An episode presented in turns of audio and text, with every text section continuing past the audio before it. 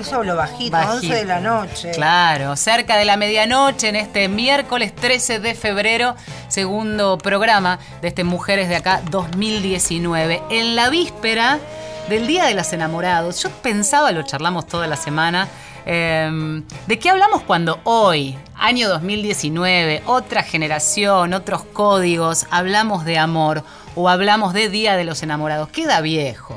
Va, no sé. ¿Quedará viejo? No sé. Siempre no- nos inquieta y no- nos, nos motiva saber qué pasa con, con los pibes, con los adolescentes, con los jóvenes que hace cinco años estaban transitando una infancia y ya este verano, por ejemplo, se pueden haber ido por primera vez de vacaciones sin sus padres. Hay una generación que podemos denominar ni una menos, que tiene que ver con eh, el movimiento de mujeres, la lucha en las calles, pero no solamente cuando hablamos de adolescentes queremos hablar de mujeres adolescentes, sino de varones, mujeres, eh, de personas, porque también hay un código en donde la identidad de las identidades de género aparecen muy presentes eh, y ya si- casi te diría sin la necesidad de nombrarlas, ¿no es cierto? Sí, también para nosotras es un enorme desafío y es lo que queremos hacer programa a programa, es romper las barreras de la General Paz, que cuando hablamos de los pibes, las pibas y las adolescentes, no quedarnos en esta idea de clase privilegiada, eh, porteños, nosotras que somos el primer cordón de la provincia de Buenos Aires, sino ser lo más inclusivas posibles y plurales, pensando en los pibes y en los padres que nos están escuchando de todas partes del país, ¿no? Con realidades, perdón, bien diferentes a las nuestras. Y acá. para eso, las invitadas del día de hoy, a este Mujeres de Acá, Débora Tájer, psicoanalista, profesora adjunta de la Cátedra de Introducción a Estudios de Género de la Facultad de Psicología desde hace ya tantísimos años. Hola, buenas noches. Hola, ¿qué tal? ¿Cómo están? Eleonor Faur, eh, doctora en Ciencias Sociales de Flaxo, eh, también especialista en género y con mucho trabajo hecho en escuelas, trabajos con la ESI. ¿Cómo la nombramos a la ESI en cada programa, no? La Y a ella educación también, las hemos integral. nombrado tanto durante todo este tiempo. Gracias a ambas por venir. Hola, a este buenas segundo noches. programa. Gracias, buenas Un noches. gusto. Bueno, ¿por dónde empezamos? A ver, esto de ponerles nombres a veces suena tan antipático. Eh, creo que si hay algo, corríjannos, que eh, caracteriza a la nueva generación de pibas y pibes es eh, quitarse las denominaciones, ¿no? Fluye todo un poco más. ¿Cómo lo ven? Creo que sí, que efectivamente hay un grupo bastante importante de chicos, de chicas, de chiques, como se autodenominan, que están transitando o atravesando umbrales en términos de identidades de género que las generaciones anteriores no, no hemos hecho de esa manera, ¿no? En general, por supuesto que sí han habido y hay grupos muy importantes que están haciéndolo. Pero para esta generación, los adolescentes de hoy, hay un grupo que está desafiando muchos de estos formatos. Pero como bien decía Marcela, esto no es universal. Aplica por ahí a un pequeño grupo eh, muy activo, con voz muy alta, que escuchamos, que aplaudimos en, en su irreverencia también, pero que no necesariamente filtra a todas las subjetividades adolescentes a lo largo y ancho del país.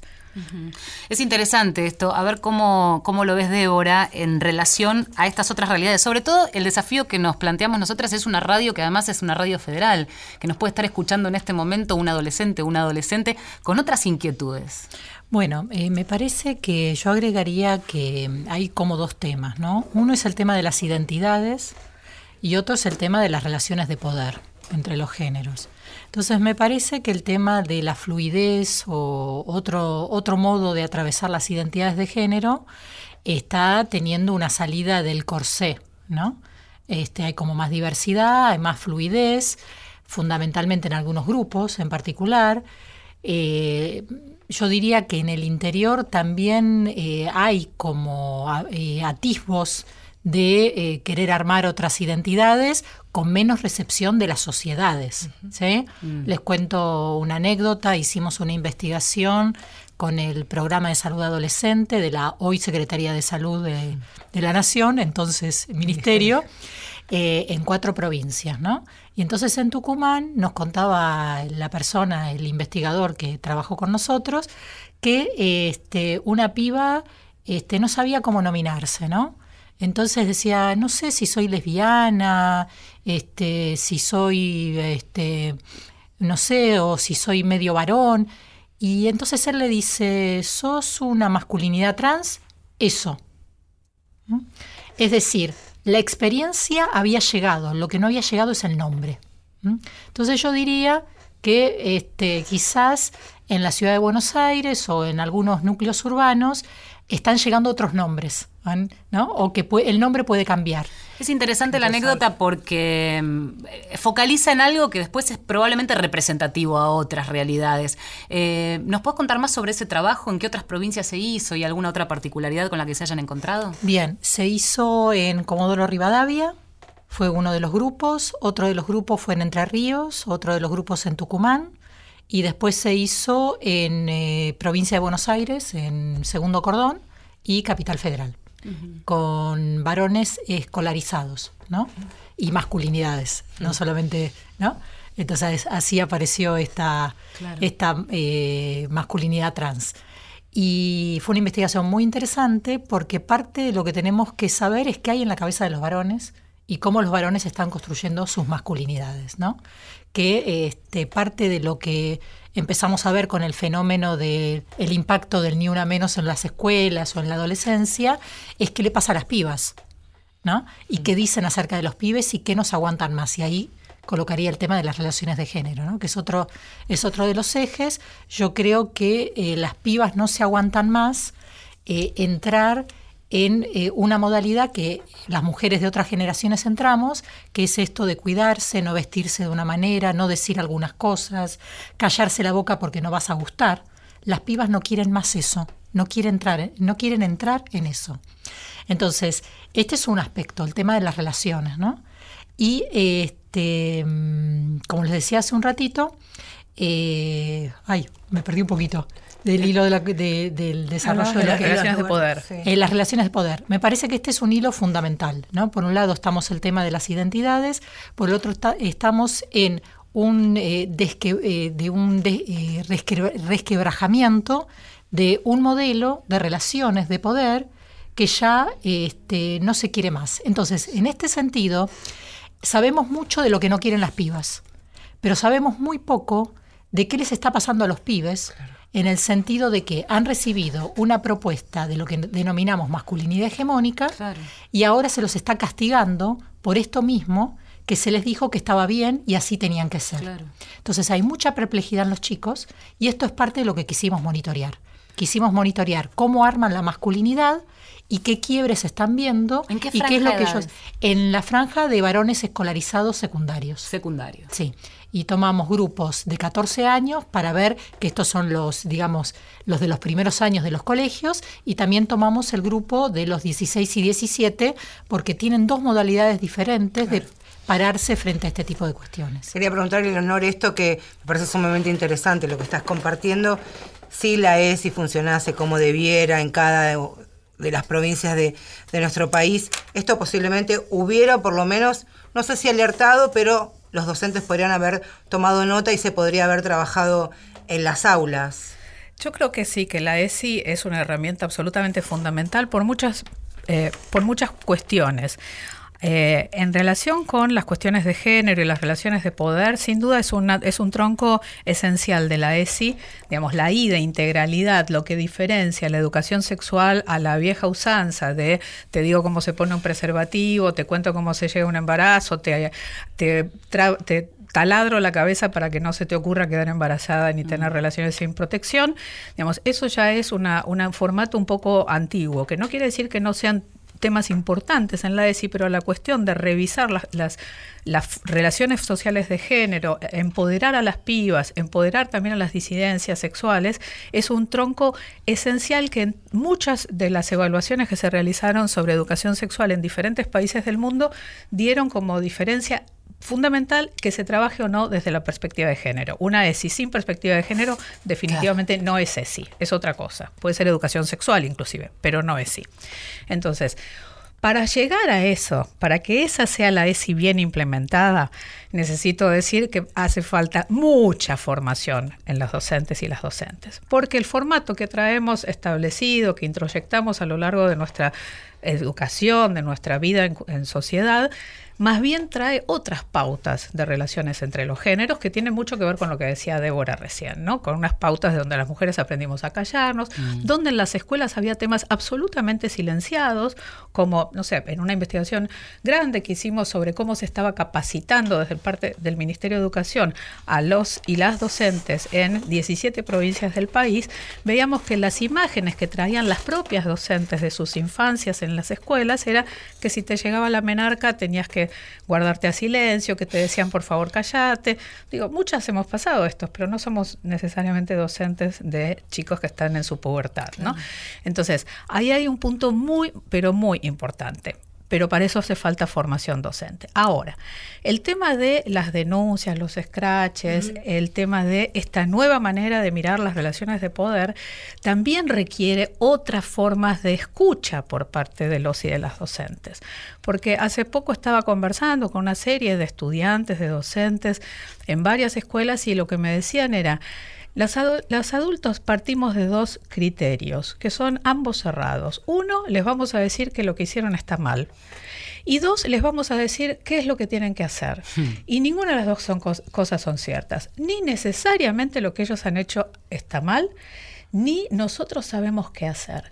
Entonces ahí se rompen un poco estas cuestiones para invitar más que aplicar unos formatos que ya están establecidos y que son muy potentes y que hace falta aplicarlos, además escuchar aquello que irrumpe en las escuelas. Un componente central de las escuelas no es solo de la ESI, quiero decir, en las escuelas, no es solo planificar sesudamente contenidos curriculares para poder respetarlos a lo largo del año, sino también abordar de una manera integral y respetando los derechos de las chicas y los chicos, aquello que irrumpe, aquello que, no estaba previsto. Para mí esa palabra es fundamental, ¿no? Lo que irrumpe. Por supuesto que vamos a volver en un ratito a hablar de ESI, porque hay muchas preguntas por hacer, pero pensaba en los ámbitos en donde cada una pudo y tuvo la oportunidad de trabajar más, digo, en el ámbito educativo, en el ámbito de la salud, eh, en los dispositivos o en los espacios que por lo menos debieran ser amigables para recepcionar esa inquietud y trabajarla en conjunto, porque es cierto que los profesionales, tanto de la salud o los adultos en casa o este, e, e, el adulto em, docente, no está capacitado y entonces es, me imagino, habilitar el poder de escucha y trabajar en conjunto, pero ¿con qué herramientas? ¿Cómo se hace? Bueno, eh, reflexionando sobre la propia infancia, sobre la propia adolescencia, desarmando algunas cosas que pensamos que estaban mal, me parece que es muy importante, revisando todo esto. Yo pensaba cuando las escuchaba que mm, sé que hay algunos padres y madres que les inquieta que se les transmita a, los chicos y a las chicas eh, contenidos de sí. Y les diría que no se inquieten, porque de alguna manera los chicos y las chicas van a adquirir su educación sexual. Entonces, en este sentido, la opción es eh, recibirla de gente capacitada, de gente sensibilizada, o recibirlo del porno, ¿no? Que el porno es una industria.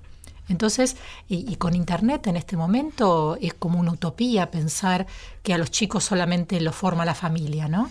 Entonces, en este sentido, yo les diría que no se preocupen, muy lejos de eso, que, piensen que puede ser algo muy positivo y que en todo caso la educación sexual integral les puede ayudar a interpretar toda esta información que ven, ¿no? De las películas, de, lo que hay en internet, de una información muy dura, ¿no? Que, los chicos reciben, los chicos y las chicas, y en ese sentido les diría que, no se asusten y que se abran.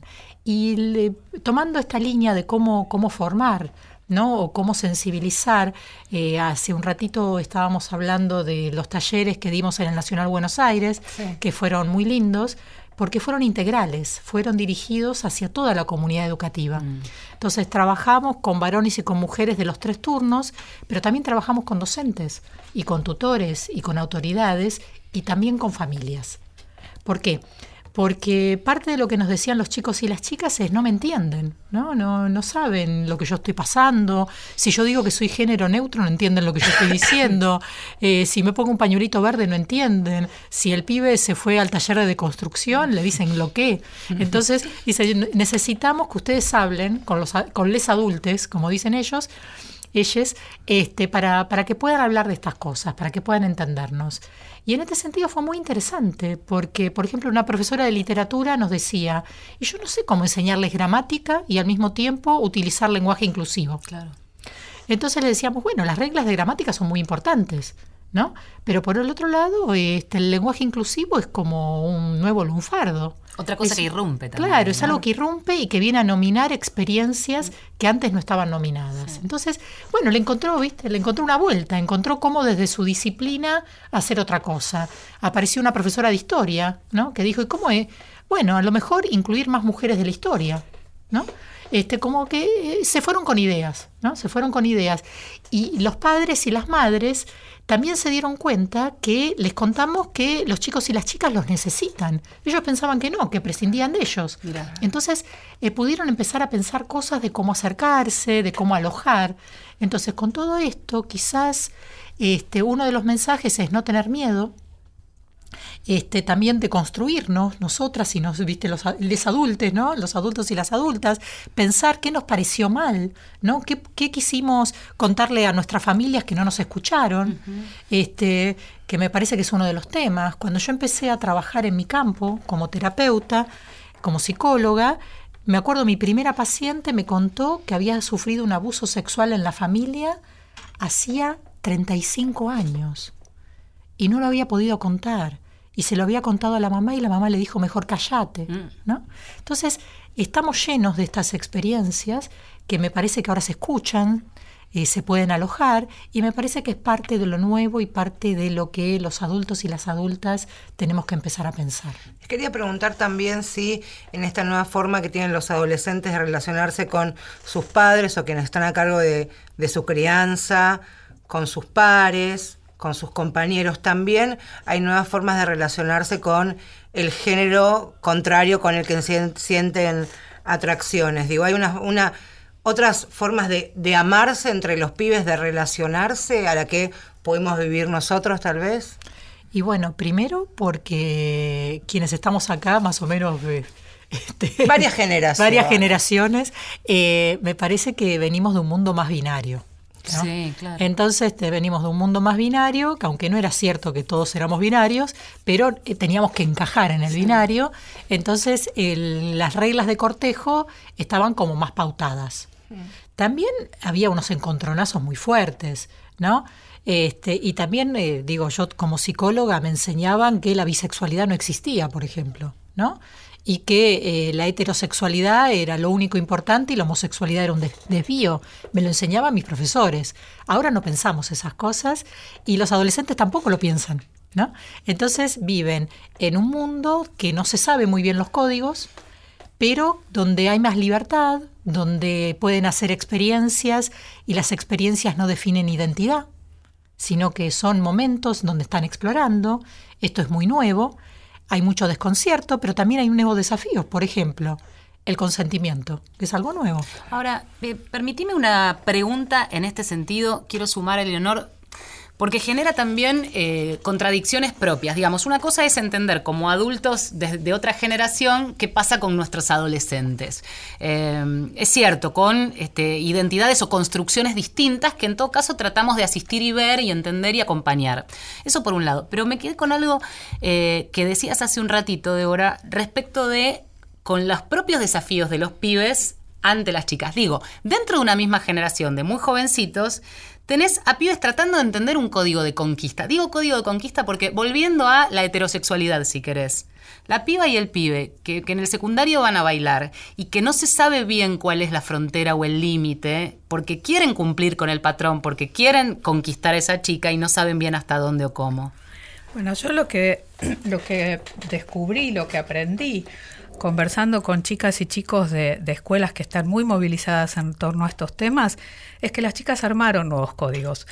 No es cierto, o sea, no tienen más los códigos que teníamos nosotras, que fun- se fundaban en el silencio, en que la iniciativa la tomaba siempre un varón. Y tenía que adivinar. Había que adivinar, había que esperar que te llame, que te diga, que te no sé qué. Y que- antes que eso fue que te cabecee un varón en un Claro. salón de baile de nuestras madres. Estaban todos esos códigos. Ahora, con esta irrupción de denuncias, de denuncias públicas, etcétera, muchas chicas en estas escuelas empezaron a, a construir otras reglas, donde el consentimiento que señalaba Débora es central. Entonces, por ejemplo, pasan flyers por WhatsApp antes de una fiesta, donde dice, el consentimiento es siempre explícito, reversible, eh, eh, u- fundamental, como se dice, eh, específico para una práctica determinada. Entonces ya lo que decían las- los pibes era, no es ya vas y le tirás la boca a un una chica, le preguntas, ¿te puedo dar un beso? O sea, el robo del beso ya fue. Ya fue, esa no existe más en estas comunidades, aclaro,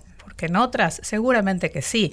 Entonces, eh, empieza a haber otros códigos. Entonces yo como muy inquieta le preguntaba, che, pero no es un poco, no se pierde espontaneidad, no se vuelve un poco forzado.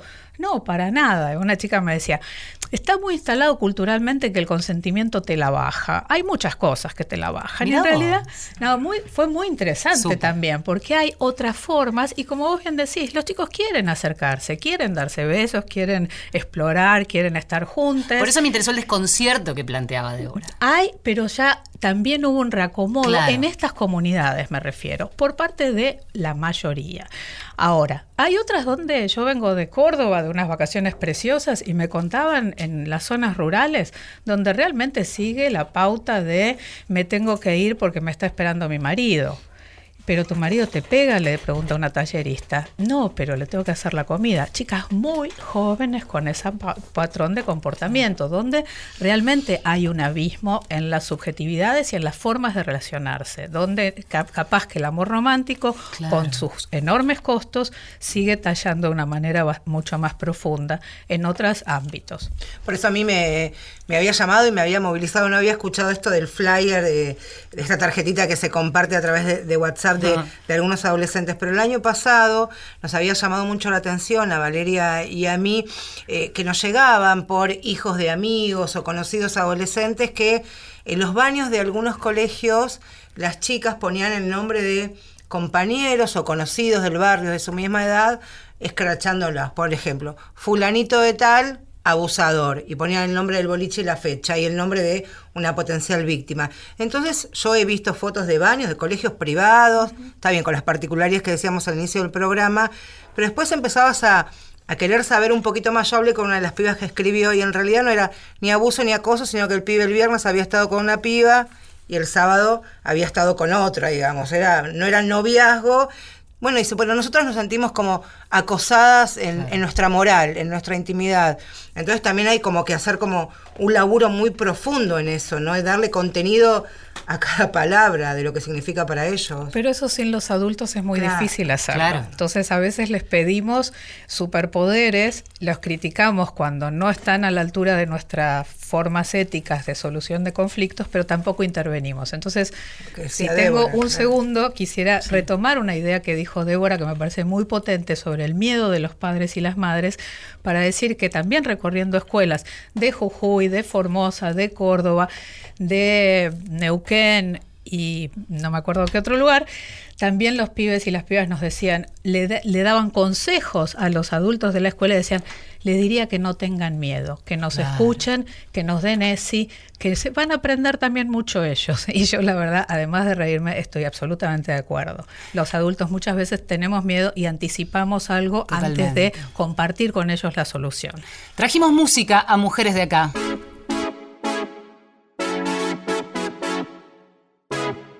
Es Kim Petras, I Don't Worry At All.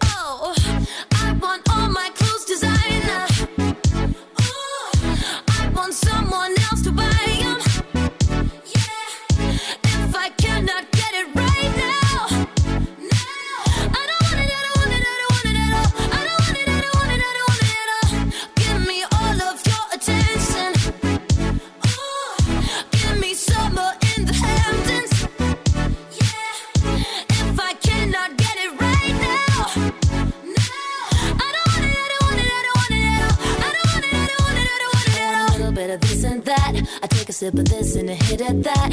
I'ma have everything on the rack. Oh yeah, oh yeah. And if you give me everything I want, mm, baby, maybe you could be the one. We can kick it, we can have some fun. Oh yeah, oh yeah.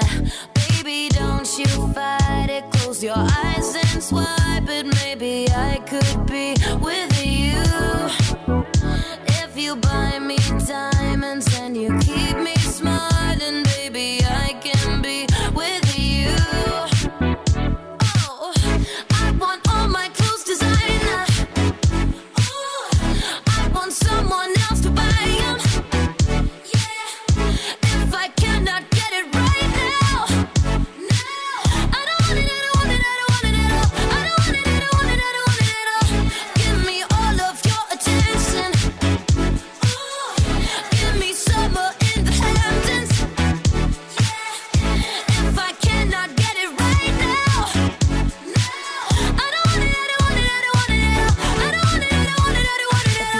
get down tonight, you better hook it up at the place I like. Gotta make it fit like the perfect size. Oh yeah, oh yeah. And if you give me everything I want, you go from none to number one. Yeah, you're so cute, yeah, you're so fine. Oh yeah, oh yeah. Baby, don't you fight it. Close your eyes and swipe it. Maybe I could be with you.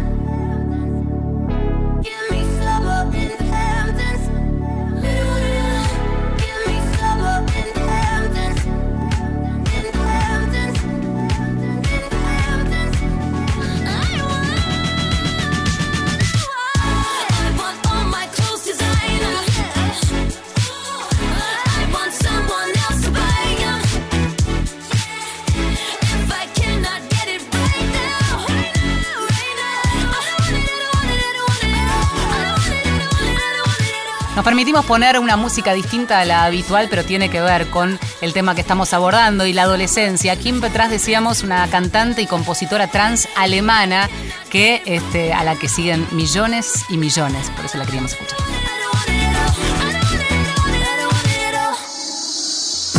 Marcela Ojeda y Valeria San Pedro. Mujeres de acá. Seguimos en Mujeres de acá por Nacional.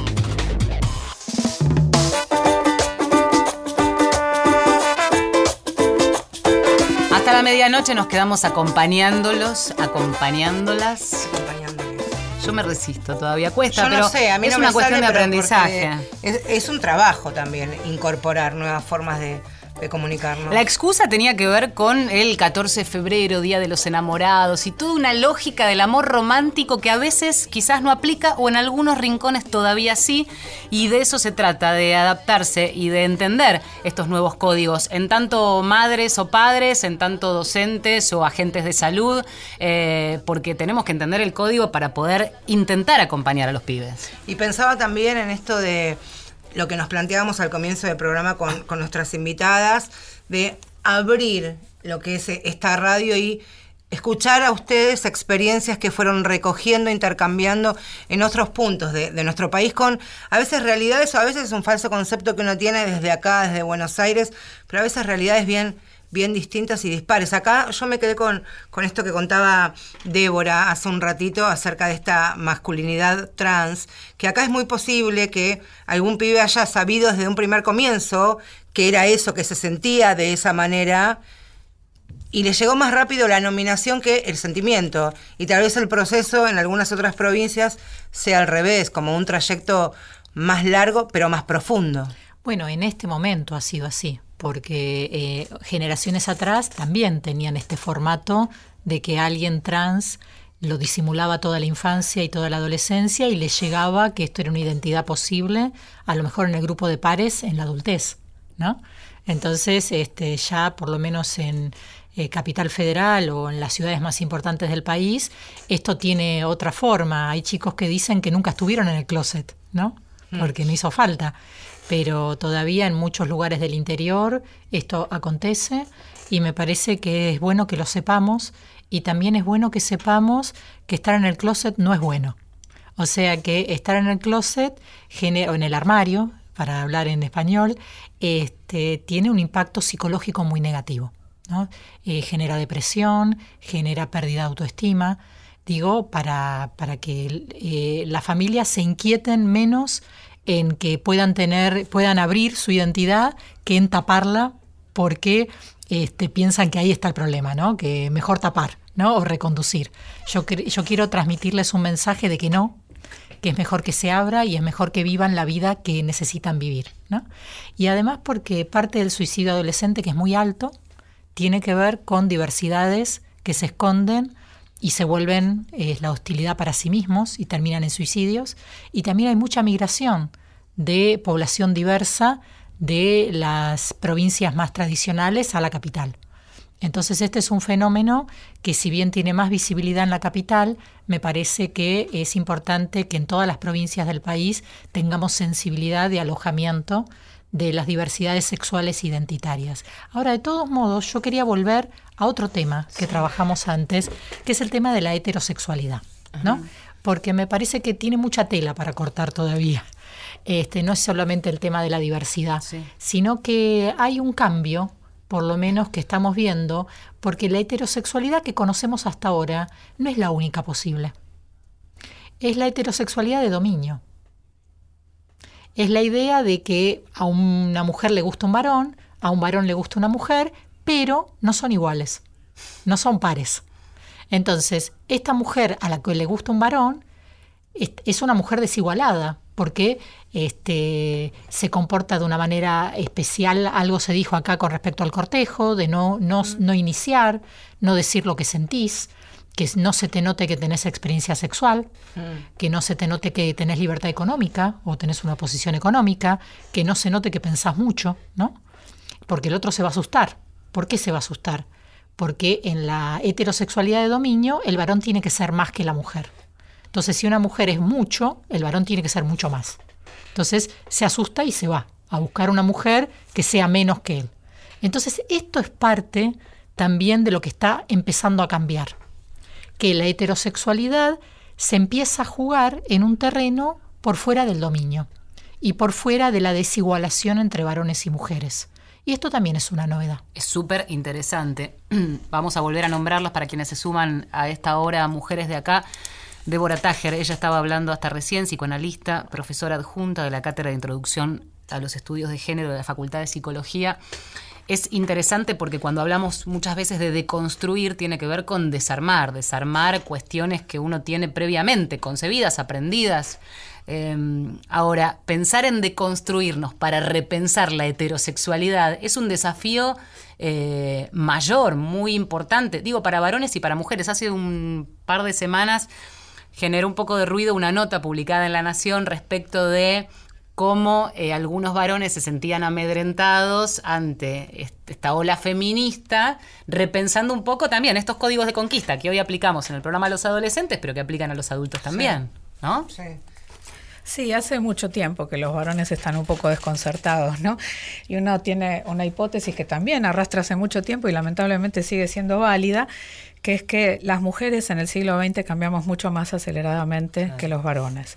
Y los varones fueron más o menos acomodándose un poquito, muchas veces tuvieron prácticas más adelantadas que sus pensamientos y al revés y a veces fue al revés no entonces se creen que están que ya somos super iguales y tal pero no levantan un plato después de una fiesta ni de casualidad. Entonces hay ahí una cantidad de de formas de entrar a las relaciones de género que todavía hace falta mucho trabajo por parte de, sobre todo diría yo, por parte de los varones, porque en definitiva de lo que estamos hablando es, son de privilegios invisibilizados para el mundo masculino, ¿no?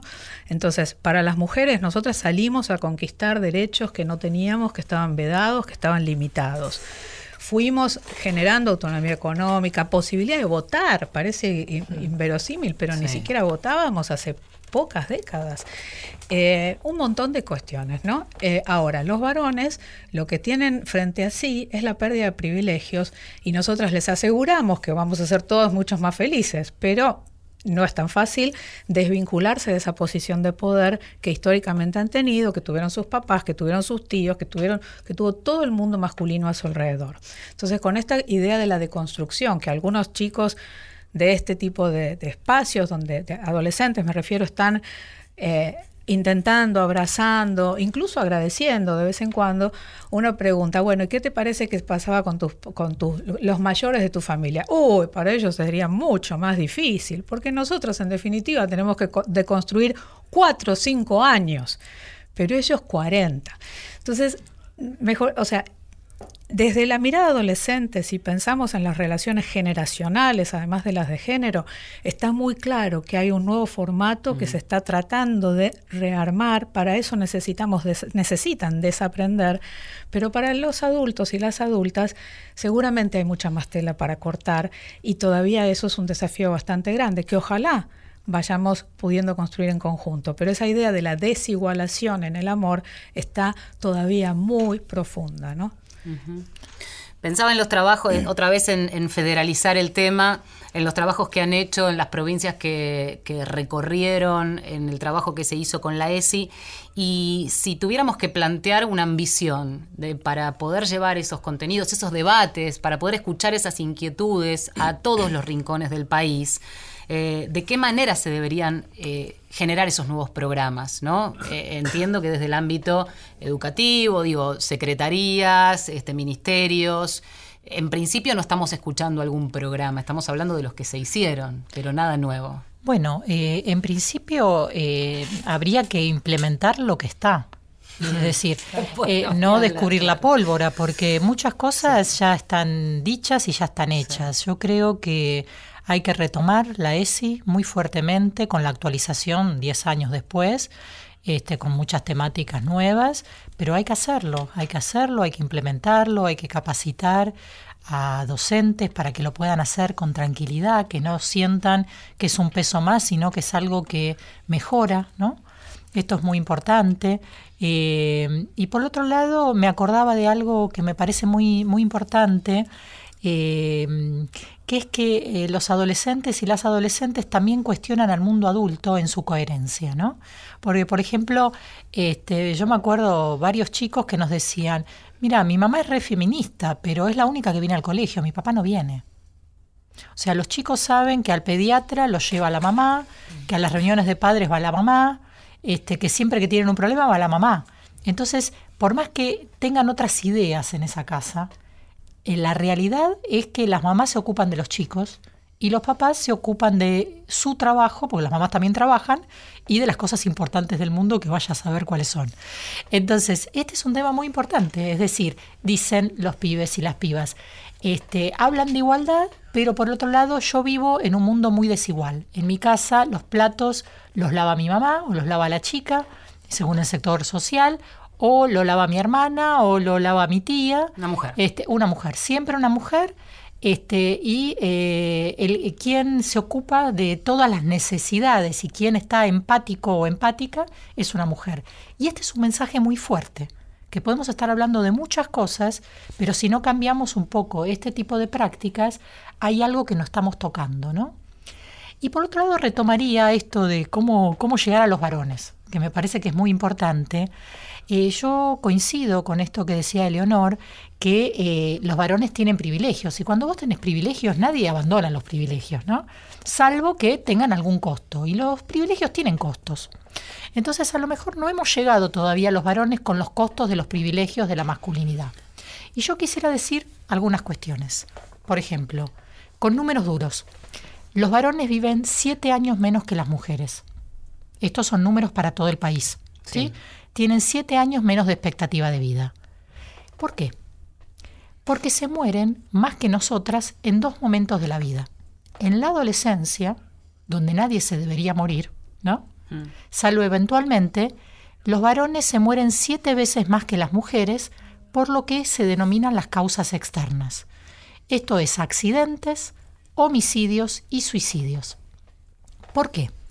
Porque la masculinidad hegemónica, es decir, vamos a traducirlo a lo cotidiano, Sí.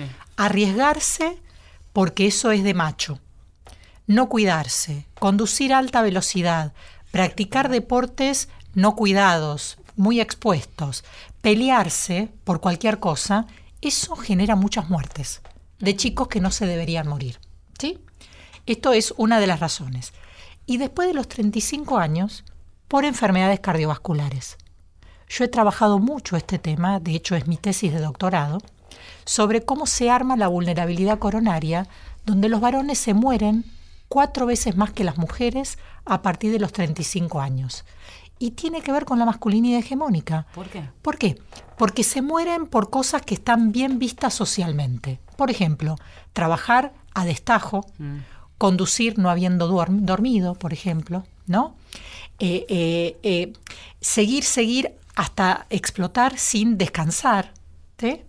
Eh, todo este tipo de cosas, tratar de escalar, ganar mucha plata, ganar éxito, llegar a ser el primero, todo eso, por lo cual te dicen muy bien, pibe, andás muy bien por la vida, es exactamente lo que les hace mal y les quita años de vida. Entonces, estos son algunos de los mensajes que se les puede transmitir a los varones, porque si no pareciera que ellos tienen que cambiar solo por nosotras, porque a nosotras nos viene mal la masculinidad No, que han claro. hecho. Y eso es verdad, pero por el otro lado también por ellos, porque parte de la masculinidad hegemónica es no mostrar los sentimientos, no conectarse empáticamente, no llorar, no fragilizarse, y eso es precisamente lo que va armando estas vulnerabilidades coronarias y estos modos de este, accidentarse, matarse y suicidarse que les llevan a tener siete años menos de vida. Pensaba también en, en un intercambio que, que hemos tenido hace poco con la- una de las últimas marchas de- del año pasado. Cuando hay pibes juntos uno se acerca a escuchar de qué hablan, qué, qué los motiva, qué los moviliza, por qué están. Y había, me contaban que tenían un grupo que eran los sensibles.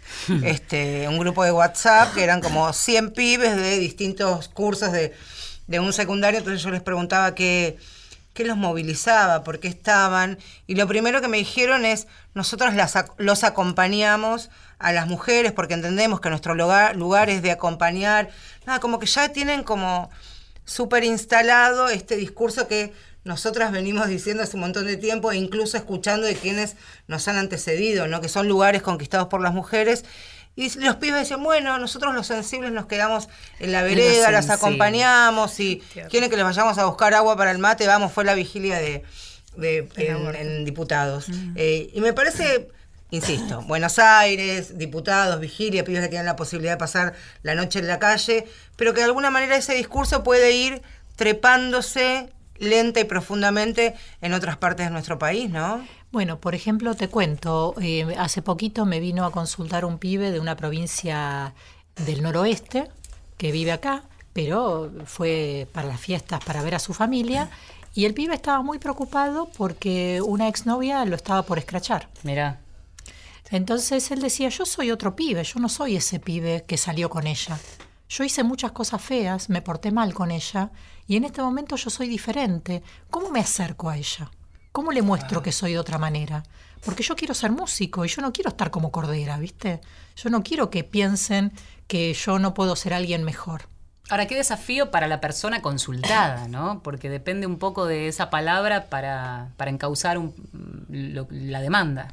Bueno, pero vos pensás que las personas que trabajamos en el campo de la salud mental con perspectiva de género tenemos formación ¿Qué le dijiste? para alojar eso. Entonces lo que le dije es que él tenía derecho a rehacerse y tenía que buscar la manera de contarle a ella este, cómo él era diferente y pedirle perdón y decirle que lo que él hizo en ese momento no tenía que ver con lo que él es ahora y que esa persona que hizo esas cosas él ya no ya no sería amigo de ese que él fue, ¿no? Eh, y él me dijo, ah, la verdad me gusta lo que me decís. Me gusta porque yo siento eso de verdad. Y si no me escucha, ¿qué hago? Me pregunto. Digo, no importa, trata. ¿No? Trata. Si ella no te escucha, te van a escuchar otros. Este, pero bueno, insistí. Y me dice, ¿y si insisto mucho o poco? No, no. Insistí una vez. Si ella no te quiere escuchar, no insistas más. Que es, parte del no es no, ¿no? Claro. Y además, no, y una re- reconstrucción que tiene que ver con que en ese momento el interés está puesto en esa chica, pero que si es auténtica es haber entendido algo y modificar el camino para otras que, que vendrán, ¿no es cierto? Eh, me parece que el terreno de los adolescentes permite eh, que sea un poco más maleable ese cambio. Y esa fue precisamente la demanda más importante que fueron eh, alterando los sentidos de esta lucha del no es no de las chicas y donde los chicos empezaron a sentirse más incluidos. Y es, no es lo mismo, el tema no es solo lo que hiciste, sino cómo tomás cuando te decimos que me molestó, me incomodó, como dicen las chicas, ese acto que hiciste. Y ahí es donde está toda la diferencia. O sea, el cambio es, se puede admitir un cambio subjetivo por parte de los varones. Y esa es la búsqueda final, la búsqueda del- de, de estos movimientos adolescentes y juveniles que están diciendo con esa firmeza no es no, es precisamente que se transformen cosas. No es el escrache gratuito para acusar, señalar con el dedo y excluir, marginar a un pibe. Quizás lo fue en algún momento, pero ellas mismas se pudieron eh, mejorar políticamente su posición y tener más empatía y generar otras formas de, de acusaciones donde se incluye al pibe. Entonces creo que eso es un cambio enorme donde los chicos y las chicas muchas veces nos están mostrando caminos que los adultos y las adultas no hemos sabido escuchar. Cuando hay instituciones en el juego, en juego, en el ámbito, cuando esas cuestiones se producen dentro de un ámbito escolar, con pibes que conviven todos los días, que hay adultos que son responsables, que algunas veces tienen una, hay una cantidad de docentes formados en ESI que nunca fueron convocados por las autoridades, ahí el desafío pasa de ser una responsabilidad de las pibas a ser una responsabilidad de los adultos. ¿Cuántas cosas no escuchamos? ¿Cuánto tuvimos miedo de? Entonces, acá hay algo muy potente que creo que... eh, enhebra muy fuerte con lo que decían al principio ustedes, y, y la miro también a Marcela porque fue una de las creadoras de este eslogan de Ni Una Menos, y es que son hijos e hijas de ni una menos. Tan así que ni siquiera lo mencionan a veces cuando hablan, cuando una como adulta lo tiene todo el tiempo en la cabeza. Totalmente. Estas son las hijas de ni una menos. Entonces ya no soportan algunas de estas formas del, del levante, crean otras, no es que se quedan sin levante, no se quedan sin sexualidad, sin descubrimiento, sin conquistas, van creando otras, pero tienen límites muchísimo más claros y dicen, nosotras no nos vamos a adaptar como se adaptaron nuestras mamás, nuestras tías, nuestras amigas, como nos adaptamos nosotras. Sí. Entonces, ahí creo que hay un, un tema, una novedad que tenemos que mirar antes de criticar, mirar con ojos más abiertos de aprendizaje. Es muy interesante lo, lo que decían y, y coincidían en cada una de las exposiciones, es esto tan importante que tenemos los adultos, seamos o no seamos padres, eh, como tíos, como amigos de los padres, de escuchar a los pibes.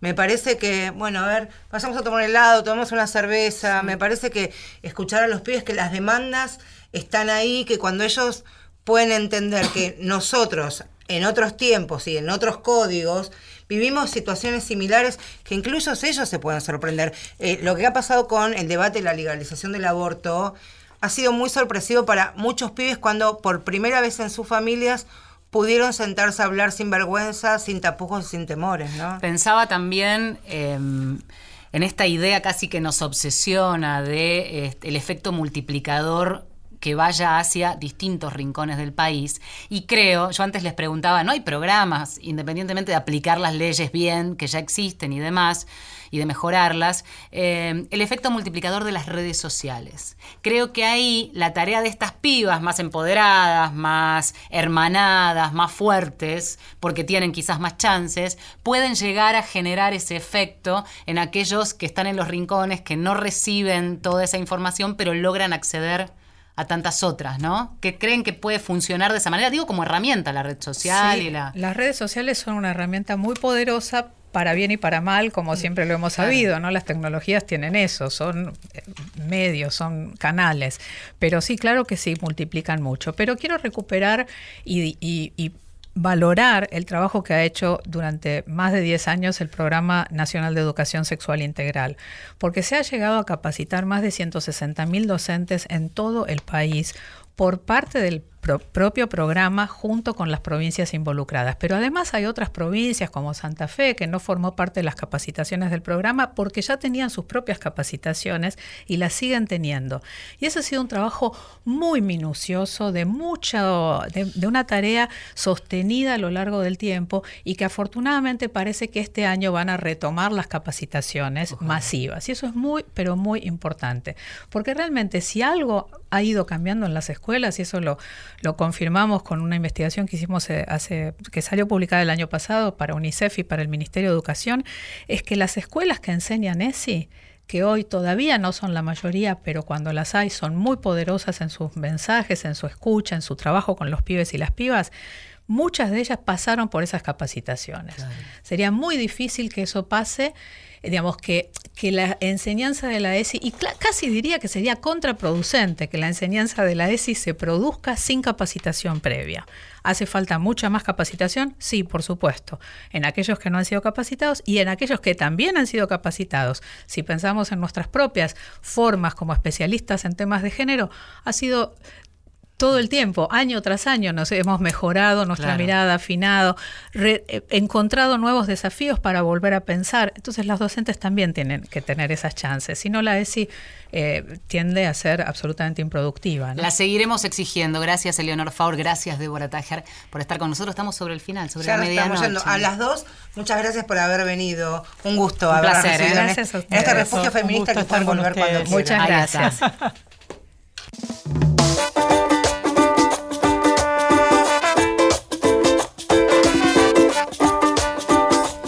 Bueno, y nos vamos despidiendo ahora sí. Sí, por supuesto que sí. Nos puso al aire Sebastián Vera, hoy nos operó técnicamente Diego Rodríguez. La producción periodística estuvo Inés Gordon, a quien le mandamos un beso grande, Valeria San Pedro a mi izquierda. A mi derecha, Marcelo Ojeda. Cuatro horas y me despierto. Un beso, hasta luego. Chau, hasta la semana que viene. Somos fieras en esta selva, con femenina esencia. Comprobaremos que sororidad es la respuesta. Camino espiritual con la tierra. La luna madre brillante de nuestra marea. Conectamos con ancestras, guían con el mar nuestras estrellas. Vibraciones de la diosa me dan respuestas. En galaxia siento el poder del centro. Medicina Pachamama te regala en cada aliento el suspiro del cuerpo cuando me libero. Con mis hermanas vibro, rivalidad no quiero.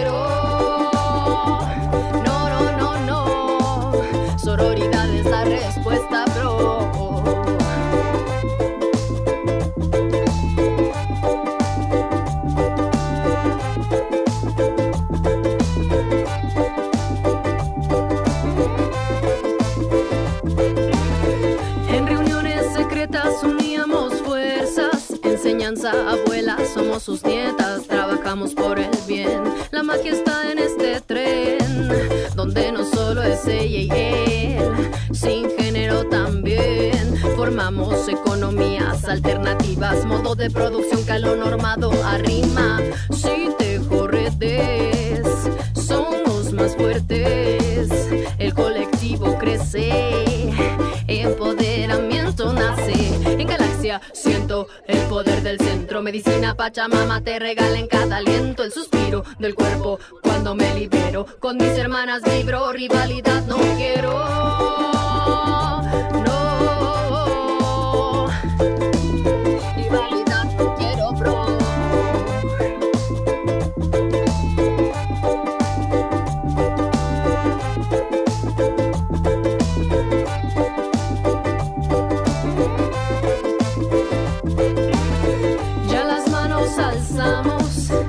De múltiples formas mostramos que juntas podemos y sin rivalidad que han implantado trabajar por crecer, fuerza conocer, vínculos fraternos con mi hermano, fortalecer, mujer y ser, consecuente con tu corazón siempre, donde razón no miente, libre y digna siempre, que a tu ser auténtico no lo llamen diferente, vibras en sintonía más alta, disidente, en galaxia poder del centro. Medicina Pachamama te regala en cada aliento el suspiro del cuerpo cuando me libero. Con mis hermanas vibro, rival